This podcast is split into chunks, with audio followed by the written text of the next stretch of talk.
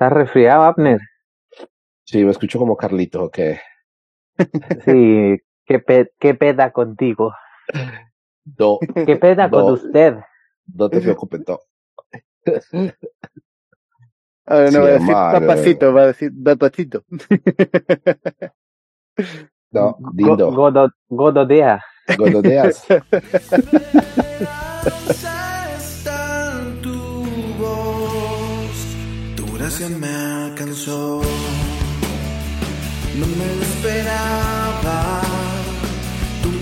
Hola, hola, ¿cómo están? Bienvenidos.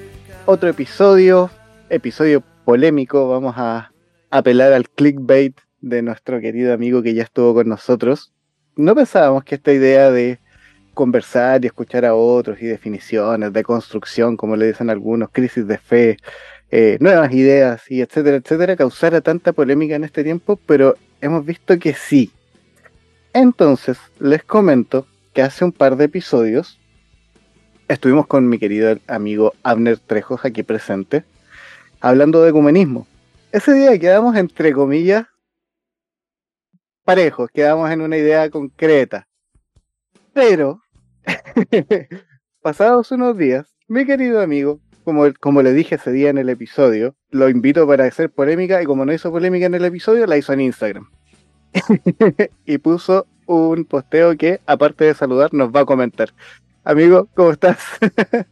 Hola, un saludo, un saludo amigo querido, ¿cómo estás? Bueno, yo de antemano me disculpo pues por mi voz de resfriado, estoy aquí en pleno, no sé si entrando o saliendo, pero el resfrío me, me tiene, entonces Ofrezco disculpas, eh, pero bien. Creo que te refieres al post del reto de los 40 días, ¿no? ¿O cuál era? No sé cuál es, cuál es el que estás diciendo. no, ese, ese es el que tú comentas. Me moví por ahí en un post, pero para, para hacerle justicia a eso, eh, es algo que tenía escrito hace tiempo. Eh, había esperado para publicarlo con los nuevos colores del cancionero eh, y coincidió, porque los tiempos de Dios son perfectos, con una discusión que tuvimos para con unos amigos sobre el tema del que vamos a hablar hoy. Coincidió, porque viste que durante mucho tiempo han venido a escribirme a mi canal a decirme no debería llamarte cristiano y tampoco debería llamarte cancionero. y esas cosas, eh, toda la epistemología pues de esa cuenta está mal, pero el, el, el, centro como del mensaje era ese, como bueno, realmente debería dejar de llamarme cristiano solo porque pienso diferente a vos en algunas cosas y ahí, pues eso ahí se deriva pues también, más bien se acerca como a las cosas que estábamos conversando por estos días y que vamos a conversar hoy eh, los tres aquí presentes. Aquí encontré la publicación y dice, soy cristiano y no necesito tu aprobación. Ese fue el post y bueno, con un, con un largo texto que no vamos a leer. Entonces, que, no vamos a leer y que no leyó nadie también. Entonces pasa que otro querido amigo nuestro que ya estaba invitado al podcast, pero todavía no coordinábamos fecha, repostea este este post, valga la redundancia, y entra la polémica. Y este querido amigo tiene ahí en Instagram su perfil que muchos ya deben conocer, que se llama Reflexiones Marginales. Y es don Esteban Díaz. Amigo, ¿cómo estás? ¿Qué tal, Ariel? ¿Qué tal, Abner? Bueno, muy feliz de la invitación y feliz también de estar en un podcast con Abner y no ser minoría chilena, sino que ahora somos mayoría chilena. Oiga, eso es lo más cercano que estaba a hacer un podcast bilingüe. Qué bien. Así es. ok. Entonces, ese día yo le decía a Esteban, hablemoslo, porque es, un tema complejo. Ojo que la, invitación a, Esteban fue porque en general eh, sus publicaciones tienen mucho contenido de, digamos, de argumentos no simplemente tira un yo soy cristiano, no me digan nada, como diría Abner, sino que, sino que él se explaya un poquito más. Tramos con los taches arriba. ¿ah? no, amigo. No somos eh, superficiales por aquí. Entonces le dije, hablemoslo. Y creo que yo entiendo un poco la idea, pero ya que tú fuiste el que generó el, post y ya diste una, una pequeña entrada, coméntanos un poco de qué se trataba. para, que, para poder darle una vuelta y empezar a, conversar el tema. Bueno, la idea va hacia eh, cómo tramitamos las diferencias, la diversidad de pensamiento enmarcadas en algo que tenemos como un centro común y es el creer en Jesucristo. Para creer en Jesucristo hay que votar de cierta manera, hay que acercarse a los derechos de ciertos ciudadanos de X manera, hay que aceptar ciertos modelos económicos o científicos, sociológicos, porque eh, pues puntualmente el post le apunta a una problemática que tengo en muchas de mis publicaciones que no van tanto por el lado doctrinal o del, del gran corpus pues de la ortodoxia teológica cristiana, sino más con temas de actualidad más enfocados hacia lo social, por ejemplo, eh, el asunto de votar por un candidato de izquierda, eh, pues que saben que pasó recientemente pues un, un, proceso electoral fuerte en Colombia, donde finalmente triunfó una propuesta eh, más, más progresista para, para, el país y muchos cristianos venían a decir, no, ¿cómo puedes votar por alguien que apoya pues el aborto y tiene una candidata que hacen pues cosas de brujería, ¿cierto? Porque vienen las poblaciones afrocolombianas y las poblaciones eh, indígenas de Colombia a hacer ciertos rituales que son vistos desde la mirada evangélica como brujería, ocultismo, eh, chamanería, no sé qué, todo eso. Entonces, eh, eh, por ahí va mucho como la crítica hacia el por qué descalificamos dentro del cristianismo el uno asociarse o mirar positivamente hacia esos eh, temas más de una manera más progresista. En la política, en el asunto de derechos sexuales y reproductivos, en el asunto de inclusión y afirmación de la diversidad sexual, que no son temas pues que directamente le peguen pues al credo, pero para muchos pareciera que sí. Si tú crees, por ejemplo, no sé, que la existencia de la vida y del cosmos obedece a procesos naturales y evolutivos, entonces no puedes ser cristiano porque tienes que entender Génesis 1 y 2 de una manera literalista, por ejemplo. Y hay gente que dice eso y es un argumento que uno escucha en ciertos círculos apologetas eh, que dicen si Génesis 1 y 2 no son literales, entonces el resto de la Biblia no tiene sentido, por ejemplo hacia allá apunta un poco la, la, conversación originalmente del post, entendiendo que luego eso pues lleva a otro montón de preguntas, creo que todas se, se, como que confluyen hacia una gran pregunta y es, bueno, ¿dónde están los límites del cristianismo entonces? Porque sí, está bien que tú aceptes la diversidad sexual, está bien que tú votes por quien quieras, pero también está bien decir que no hay Trinidad, o está bien decir que Jesús no es Dios encarnado, o está bien decir eh, que Jesús no resucitó, por ejemplo, que es un tema muchísimo más sensible. Entonces ahí es donde pues, se abre una conversación más, más interesante y mucho más amplia que lo que yo expresaba por allá en mi, en mi canal en esa ocasión. Ok, ese es el contexto completo. Ahora, amigo Esteban, tú tomaste esa publicación y la llevaste a tu perfil. Coméntanos. ¿Qué pasó ahí, Esteban? ¿Qué pasó? ¿Qué pasó? ¿Por qué, por qué las, malas, las malas juntas y esas cosas? el, que mira estar firme, ojo que no caiga. Lo que, lo que pasa es que Abner siempre me da una mensualidad para que yo comparta algunas de sus publicaciones. es solamente pues. Es, eh. una, es, una, subcontratación de la izquierda progre. Exacto, esto es parte del movimiento latinoamericano por un por una Latinoamérica para Cristo progre. en desmedro del Cristo fascista. No, mentira. Eh, aunque podría ser. Em, sí, la verdad es que a mí me, me tocó esa publicación en un momento bien particular, eh, porque justamente se me había dado que yo en mi perfil personal estaba compartiendo varias cosas con respecto al proceso de nueva constitución que estamos viviendo en Chile, que bueno, no sé en qué momento ustedes van a escuchar este episodio, pero estamos a solamente tres días del el plebiscito. Es este domingo 4 de septiembre. Recién es estrenado el, resultado, vamos a tenerlo, vamos a tenerlo este martes, así que va a estar fresquito. Perfecto. Pero bueno, sabemos que los podcasts son atemporales, hay gente que lo puede escuchar en 100 años más. Em, pero bueno, yo estaba compartiendo ciertos eh, comentarios Obviamente mi postura sobre esto es eh, por el apruebo de la nueva constitución Y bueno, obviamente uno comparte cosas con cierto picante para provocar. Eh, no con una motivación disruptiva, sino que cuando uno busca esto de provocar es justamente para llamar a, a, la reflexión finalmente. Y bueno, algunas personas que algún momento fueron cercanas a mí me, me, me, decían que yo estaba siendo un poco herético o que incluso si acaso iba a formar una secta. Eh, claramente les provocó, les provocó y creo que cumplí con, con mi objetivo. Entonces, justamente, bueno, a mí que me llamen como quieran llamarme, me, me da lo mismo, me va y, me, no me va ni me viene, porque tengo más claro dónde quiero ir, dónde estoy y dónde quiero ir. Así que lo que la gente piense, ya hace mucho tiempo que ya no me importa.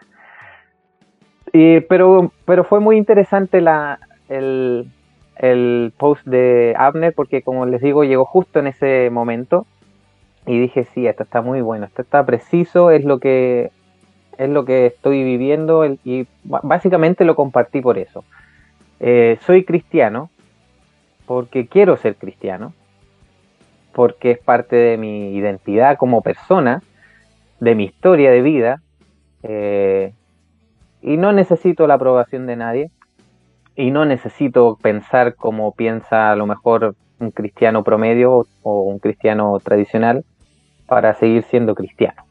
Y bueno, ahí tú me escribiste y me dijiste, estoy un poco de acuerdo, pero no tanto. Eh, y, hablemos sobre esto, así que aquí estamos. sí, ahora que ya están las dos posturas, voy yo. En ese momento yo le decía a Abner, porque Abner, de hecho, su comentario fue, pensaba mandarte ese post, para que recordarte el episodio. Eh, esa, esa, esa postura para mí es compleja, para mí en lo personal. ¿Por qué? Porque siento que, que es un tema, una, insisto, opinión personal, que el ser cristiano es una etiqueta. Es más, yo siempre le digo a, los chicos ahí en, estas, en estos debates del grupo de podcasters que siempre tenemos, de donde nace toda esta idea. Eh, Cristo, Jesús, no inauguró una iglesia cristiana. Nunca dijo llámense cristianos. Eso no está. Entonces es una etiqueta que se fue dando con el tiempo. De hecho era bastante despectiva pero más allá de, su raíz y todo, eh, dentro de la historia han habido un montón de peleas donde se empezaban con, eh, con heterodoxia, que era no estar totalmente de acuerdo con la ortodoxia, que estar todos parejos, todos decir, ok, estamos todos aquí de acuerdo, todos pensamos lo mismo, empezaba la heterodoxia, pero en algún momento pasó a ser herejía. Pasó a salirse de lo que, de lo que era relativamente aceptable para la gente de esa época. Estamos hablando en el siglo III. o sea, no, estamos hablando de algo moderno, de los padres de la iglesia incluso. Y en ese sentido, eh, aparecen los concilios, que muchos pelean con los concilios, aprovechando de saludar a mi amigo Andrés Marín, pelean mucho con los concilios y la idea y que es la fuerza y la política. Y sí, es cierto, en el, concilio de Nicea las ideas que ganaron fueron más que nada porque Constantino dijo ya déjense de pelear y yo digo que es esto.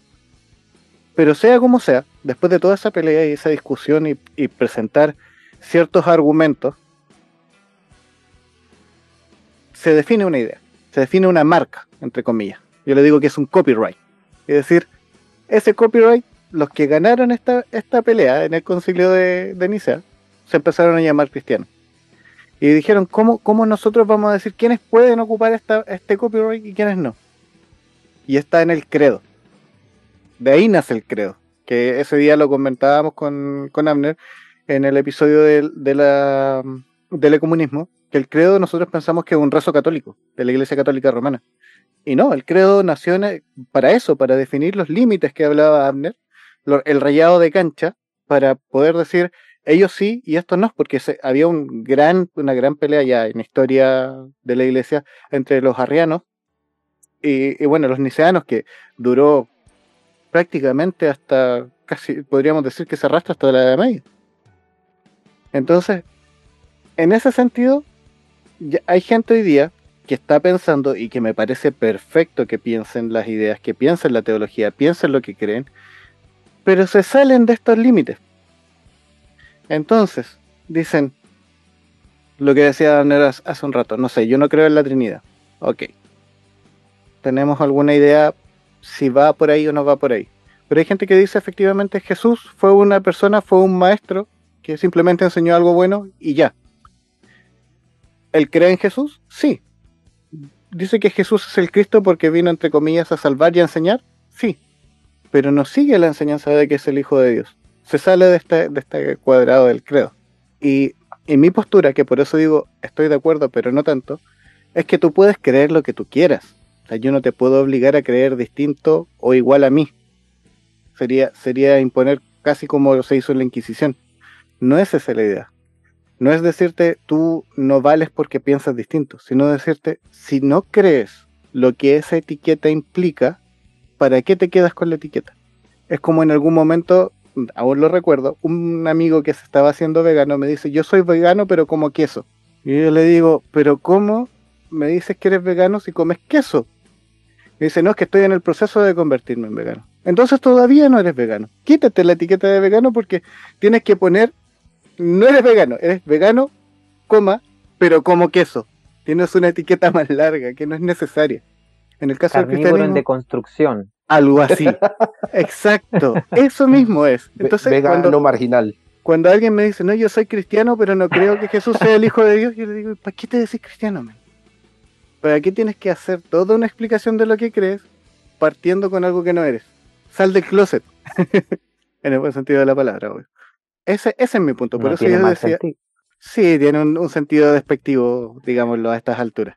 Antiguamente se, trataba mal a la gente que salía del closet. Hoy día salir del closet es más, es más tranquilo.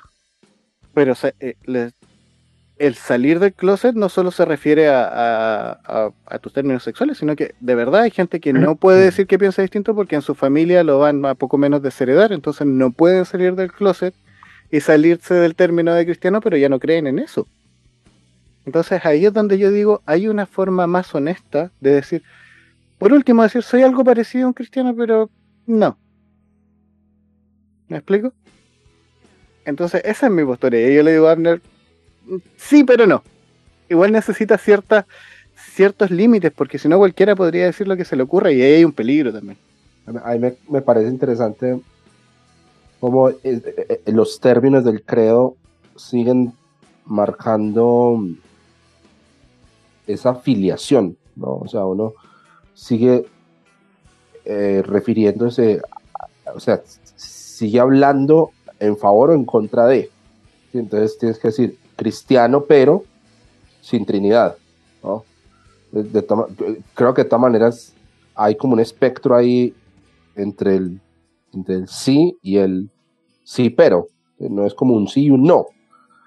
Eh, eh, creo que es importante eso, pues. Me refiero a que yo defiendo la idea de uno mm, autonominarse eh, también como un acto de rebeldía. Y creo que es un acto contestatario.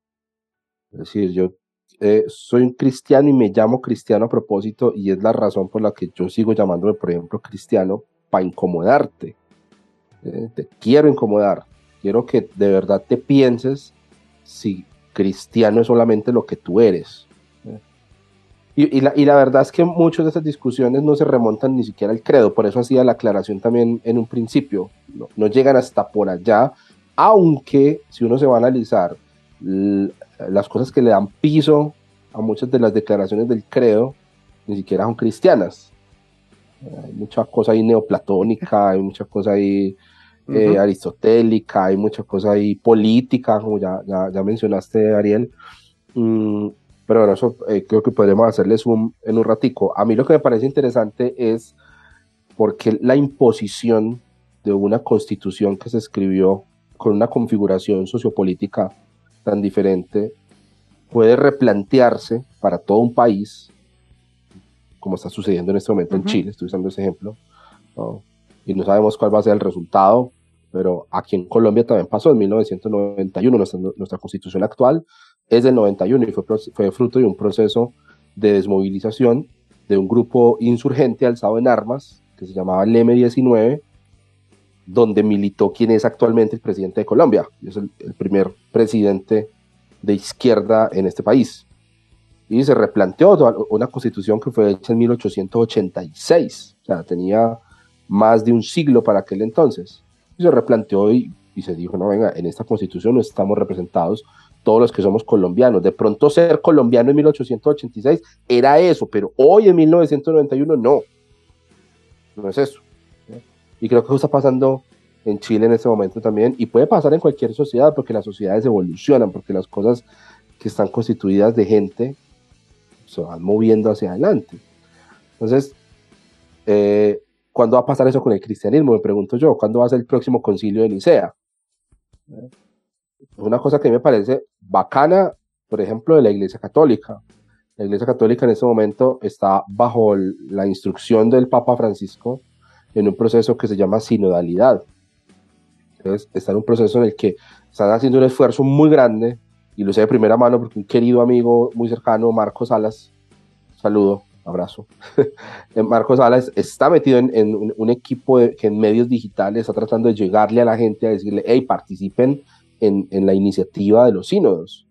Es desde los niveles más bajos de cada parroquia, porque pues, obviamente hay un tema de jerarquías, se le pregunta a la gente, ¿qué crees vos que está faltando en la Iglesia Católica? ¿Qué debe cambiar en la Iglesia Católica? Y eso va subiendo. Eso sube al, al obispo, sube al arzobispo, sube al cardenal, sube al papa, y, se, y, y, y pues hay algunos cambios.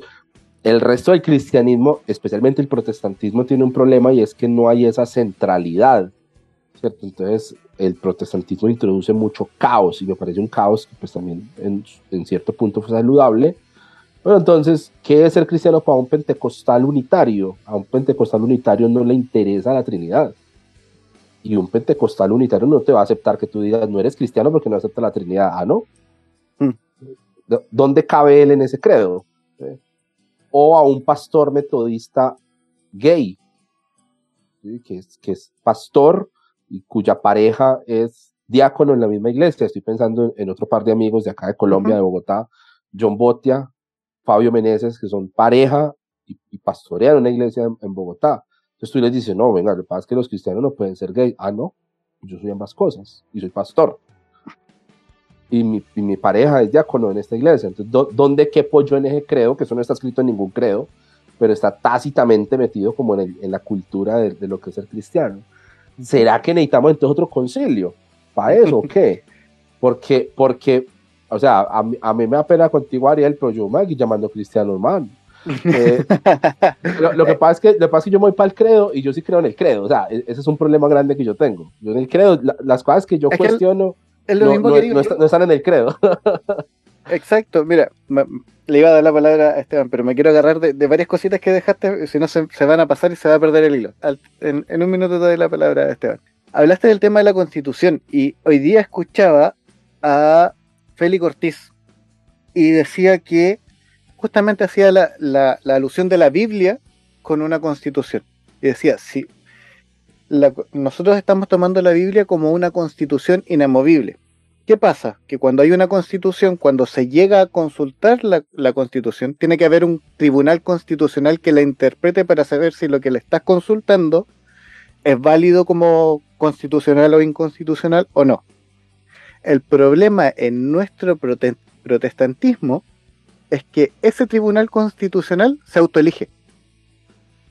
No hay quien lo elija. Se eligen por calidad de likes, por cantidad de gente en las mega iglesias, porque, o sea, si, si tú vas donde un bautista y le dices que MacArthur no, no, no, tiene, no es parte de ese tribunal constitucional, no te lo va a aceptar. Porque para él ese personaje tiene que estar. Pero él nadie lo eligió. Salió de alguna parte no vamos a decir pues, independiente de sus errores. Entonces, la diferencia está en que la constitución debe dialogar con el resto de las cosas, debe dialogar con el resto de las leyes y con la Biblia debiésemos hacer lo mismo. Entonces, si no entendemos que la Biblia y el cristianismo debe dialogar con lo que estamos viviendo, es imposible que, que lo podamos tomar como una constitución. E, ese es el, el tema. Entonces yo, cuando tú me dices, me voy a seguir llamando cristiano y, y ese para finalizar mi planteamiento de por qué yo, yo me choco con esa idea, es que mi idea de, de, que digas no, no soy cristiano, no es sacarte. Yo no te voy a decir deja de llamarte cristiano. No te voy a decir deja de ir a una iglesia cristiana. Te voy a decir libérate de lo que no crees. No es para excluirte. Yo te voy a abrazar con la misma fuerza, seas cristiano o no seas cristiano. Pero te voy a decir, ¿para qué estás llevando un peso que no tienes que llevar si ya no lo crees? ¿Me explico? Y si te quieres seguir llamando cristiano y seguir yendo a la misma iglesia, seguir, sin, creerlo, no va a cambiar nada. Pero es lo mismo que una persona, como tú dices, que es homosexual, va a una iglesia donde no aceptan homosexuales y sigue yendo a la misma iglesia y lo oculta porque quiere seguir yendo ahí. Mismo caso. Eso es lo que yo veo. Ahora sí, Esteban. Perdón. Con respecto a esa analogía que hacías tú de la Biblia y, la Constitución, hace unos meses hice una publicación justamente que decía que es, una frase de otro autor que no recuerdo el nombre, pero dice, la Biblia no es una constitución, la Biblia es una conversación. Em, y eso me parece súper interesante porque desde ahí ya partimos con un punto de vista, o sea, completamente distinto a lo que tradicionalmente hemos heredado con respecto al cristianismo. Eh, siempre se suele pensar con todo esto de la inerrancia y de que la Biblia es la palabra de Dios, que como que casi que la Biblia descendió del cielo, ¿cierto? Y que eh, en su versión Reina Valera del 60 y que quedó ahí eh, clavada, en, o sea, perdón, en las tablas de la ley y, y que debe seguir, ser seguida al pie de la letra pero nos olvidamos, ¿cierto?, todo lo que conlleva el texto bíblico, de, la cantidad de autores, de tradiciones, em, que, que conllevan una cantidad de diálogos y perspectivas con respecto a la experiencia con Dios y a la experiencia de Dios, que nos hace perder esa riqueza justamente en nuestra fe y en nuestra espiritualidad. Entonces, pensar que el cristianismo debe ser así también de igual de rígido o igual de estructurado, es no entender nada de la Biblia. Primer punto. Lo otro que, que me parece interesante es que no tenemos que perder de vista que el cristianismo es una religión. ¿ya? Por más que algunos progresistas nos quieran convencer de que no es una religión, sino que es una relación. El cristianismo es una religión y como religión, como cualquier religión, tiene una relación completamente directa con su contexto sociocultural. Y como los contextos socioculturales van cambiando, lo mismo ocurre con las religiones. ¿Cierto? También van cambiando. No son algo inamovible. Responden a sus contextos, responden a las necesidades sociales y culturales en las cuales nacen o en las cuales están representadas. Entonces, de nuevo, nosotros somos occidentales y seamos creyentes o no, somos occidente cristiano, o, pero desde un tema, desde una perspectiva cultural. Fíjate que incluso los ateos cuando hablan de su ateísmo lo hacen desde un ateísmo cristiano. Ellos cuando hablan de su ateísmo lo están haciendo desde una perspectiva cristiana. ¿Por qué? Porque somos occidentales y Occidente tradicionalmente está muy, muy influenciado por el cristianismo. Eh, fíjate que todo lo que ya hablaban ustedes recién de la política, la religión, está tan entremezclado porque, de nuevo, la religión, el cristianismo, como cualquier otra religión, responde a sus contextos socioculturales y políticos también. Entonces, ¿por qué hago todo este marco teórico? Porque estamos en una sociedad cristiana aunque posmoderna, naturalmente. Y como estamos en, este, en esta época posmoderna, necesitamos ir redefiniendo lo que nos ha definido como sociedad y como religión y como cultura. Ahora, ¿por qué seguimos hablando del cristianismo? Bueno, porque es el lenguaje que, que tenemos, es el lenguaje que hemos heredado, es el lenguaje que nos representa en cierta medida y que nos permite hablar de lo que conocemos. Si fuéramos orientales tendremos otras alternativas como eh, el tema del Islam, ¿cierto? O, todas las espiritualidades budistas y todo eso que en realidad ahí no me manejo mucho. Pero, pero fíjense que siempre que hablamos de Dios, que hablamos de religión, no consideramos las espiritualidades orientales porque somos occidentales. Entonces ahí hay una carga eh, cultural e incluso una carga semántica muy fuerte. Entonces, no podemos desprendernos del cristianismo tan fácilmente. No se trata de, ok, no soy cristiano y punto. De nuevo, incluso los ateos occidentales son ateos cristianos, porque ellos entienden su ateísmo en contraposición con el cristianismo, no necesariamente con una deidad universal, sino que con la idea de Dios del cristianismo. Entonces, como cristianos, hablamos nuestro lenguaje cristiano, pero también, de nuevo, como estamos en un contexto postmoderno donde las instituciones eh, están en decadencia, necesitamos reestructurar, necesitamos volver a pensar y redefinir muchas de las cosas que decimos creer y desde el propio lenguaje que utilizamos. Entonces, de ahí viene todo este rollo que ya llevamos harto tiempo en que pensando en la resurrección, en repensando la resurrección, en repensando em, la Biblia, ¿es la Biblia la palabra de Dios o no? Em, repensando el tema de la Trinidad, repensando la iglesia. ¿Y por qué lo hacemos? ¿Por qué no hacer como dice Ariel? No, ya no somos cristianos y listo. Porque es el lenguaje que tenemos ¿Cómo podemos nosotros como occidentales hablar de Dios si no es desde el cristianismo? Pregunto. Tendríamos que empezar a indagar en las espiritualidades orientales o pero, pero es tan difícil porque estamos en un marco cultural súper estructurado y súper influenciado por nuestro sistema político y económico que es el neoliberalismo, ¿cierto? El capitalismo. Entonces, incluso cuando hemos tratado de traer espiritualidades orientales a nuestros contextos, las occidentalizamos. Entonces, fíjense en las espiritualidades como, no sé, el yoga está súper de moda hoy en día, pero igual les damos una connotación occidental, porque está en nuestro inconsciente. Entonces, no es, no es que yo diga, ok, ya no, no voy a ser cristiano y voy a hablar de Dios desde, desde, dónde.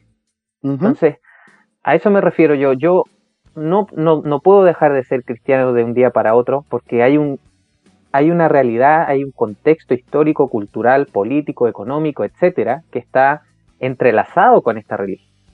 Entonces no se trata simplemente de sacarla de la ecuación y listo, porque va a seguir ahí presente. Entonces lo que sí me toca hacer es repensar, replantear, eh, redefinir todo esto que conlleva el tema del, del cristianismo. No sé si me explico o estoy siendo demasiado abstracto. No, eso, sin, eso sin mencionar una cosa que me parece que das en el clavo ahí, Esteban, en lo que bien podría ser un origen de ese, de ese cuestionamiento y es ¿quién nos hace creer que Dios es cristiano? O sea, Ariel lo decía al principio y tiene toda la razón, Jesús cristiano no fue. Las primeras comunidades cristianas en Jerusalén o sea, mejor dicho, las comunidades que seguían a Jesús en Jerusalén no eran cristianos, eran judíos. Iban al templo el sábado y en las casas partían el pan y recordaban a Jesús, su Mesías judío, que iba a volver a restaurar a Israel. O sea, eso no e, e, es, después, eso es una elaboración muy posterior. En la, en, en la comunidad de fe donde, donde estoy actualmente, tuvimos esa conversación hace poco, ese, esa, casi que esa discusión. El cristianismo, ¿quién se lo inventó? El cristianismo es, una, un invento de Pablo. si, a mí me interesa seguir a Jesús, entonces yo, ¿para qué quiero ser cristiano? Si eso, eso no lo inventó Jesús. Yo, yo me, voy, por otro lado. Bueno, eh, yo sigo insistiendo en que el asunto del cristianismo va más como algo de, em, de, de desafío a ese status quo. yo insisto en ponerme esa, esa etiqueta, insisto en ponerme ese, esa camiseta para hacerte pensar justamente en dónde están los límites de eso que vos eh, dices que eres. Pero de entrada, uno asume que Dios es cristiano, pero Dios hasta, hasta el año 29 después de Cristo fue judío. Entonces Dios, al fin que los dispensacionalistas tienen un problema grave con eso, porque entonces dicen, bueno, no, lo que pasa es que el pueblo de Dios era Israel pero entonces luego Israel rechazó a Jesús, entonces se paró el, el, reloj de Dios en la semana 69 de Daniel y empezó la época de la iglesia y en el rapto vuelve y se, le da play a Dios con Israel los últimos siete años, la semana 70, es un enredo para decir Dios es Dios de Israel, pero también es Dios de la iglesia. Pero, ¿Y qué tal que Dios no sea Dios de, de, ninguno de los dos, sino que simplemente sea Dios y ya? ¿no? Porque es que no sé si es, bueno, no me acuerdo a quién le leí eso, que decía un teólogo que todo Dios cuya existencia podamos demostrar es un ídolo. Si cabe en nuestra cabeza, es un ídolo. No es Dios. Y, deja de ser Dios, claro. Exactamente. Si cabe, y, yo agregaría, si cabe en nuestros credos, entonces no es Dios. Es una cosa que nosotros acomodamos para nuestra conveniencia, por el factor que sea, y hasta hace muy poco, eso es muy reciente, la conciencia de que las ideas no viven en el vacío. Esto lo sabemos hace muy poco para nosotros. Esto es pues pan de cada día, pero hace antes de Marx o antes de, qué sé yo, de Freud, no existía este componente en ese tipo de conversaciones. Es decir, bueno, ¿qué fue lo que eh, motivó, qué factores llevaron a que se empezara a instaurar esta idea en la sociedad? En lo político, en lo social, en lo económico, por supuesto en lo religioso. El cristianismo es consecuencia, los credos, los concilios son consecuencia de un montón de factores no solamente divinos. Yo creo, por supuesto, por ejemplo, que la Biblia es un, tiene un componente divino, pero igualmente uno no puede ignorar que tiene un componente humano, que tiene un componente que cuando un, escribano contratado por un rey escribe que este rey es conforme al corazón de Dios, eso no es inocente. ¿no? Se llama marketing. Está tratando, tratando de tapar ahí, ¿no? Eso, es un, eso es un no, eso es un encargo institucional, lávele la cara al rey David porque este man pues para mató a yo no sé cuánto y bueno, entonces sí, me entiende cuando, y que es un, debate que tenemos con respecto al Antiguo Testamento, ¿no? Cuando Dios cuando dice, no, es que, ¿por qué mataron a los amalecitas? No, porque Dios, Dios mandó y dijo, no, mátenlos a todos. O sea, realmente es Dios el que está ahí, o a que obedece eso. Entonces, dejo la pregunta, ¿qué nos hace creer que Dios es cristiano? Lo que pasa, Abner, es ¿Qué nos convencimos de eso? Lo que pasa, Abner, es que en el Antiguo Testamento Dios era muy malo, pero en el nuevo se vuelve todo buena onda porque se, volvió al cristianismo. Se hizo ah. cristiano, entonces se hizo buena onda. Claro, cuando Dios acepta a Jesús en su corazón. Exacto. Claro, toda esa raíz de amargura. y, y, es todo amor, todo bueno, ama a todos, etcétera. A mí con respecto a eso último que tú decías, me llama mucho la atención que, por ejemplo, estos argumentos mmm, poco precisos sobre, por ejemplo, el creacionismo eh, ya inventan un argumento descabellado para demostrar que Dios creó el universo, pero nunca logran señalar cómo ni por qué ese Dios es el Dios cristiano y no es otro Dios. Bueno, hay una crítica a nuestros queridos amigos apologetas. Es que de hecho es parte de lo que a mí me causa el conflicto. O sea, tu pregunta va al hueso. Porque, mira, hoy día, hoy día escuchaba de nuevo voy a citar conversando contigo al, mismo amigo, a Lucas.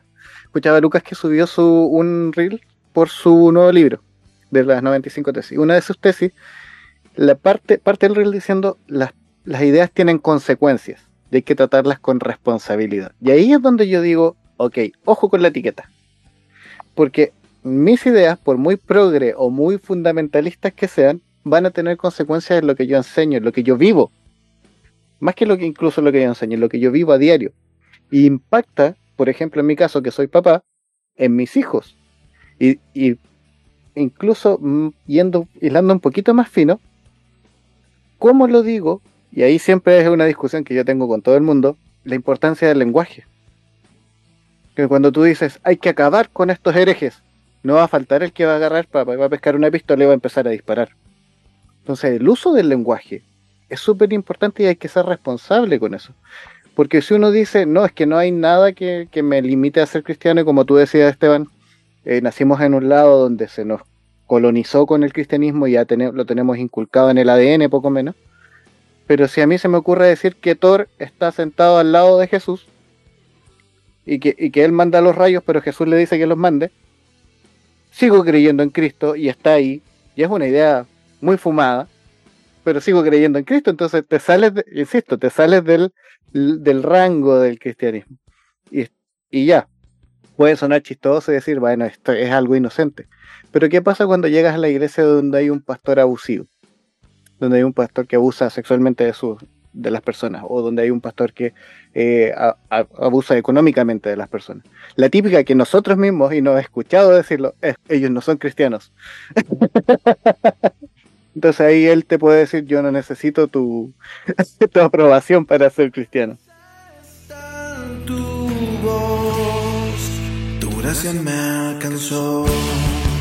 No era muy difícil sospechar que esta conversación se iba a extender bastante. Conociendo a los chicos y conociéndome a mí, que somos un poquito buenos para hablar, se nos extendió muchísimo.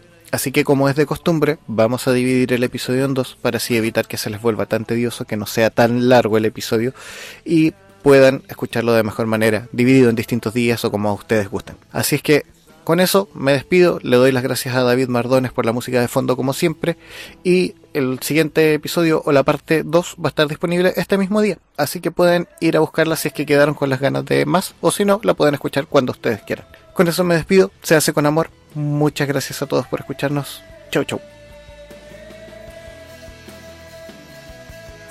Estamos en la época donde no es ni frío ni calor, en ninguna parte. La iglesia de la Odisea, prácticamente.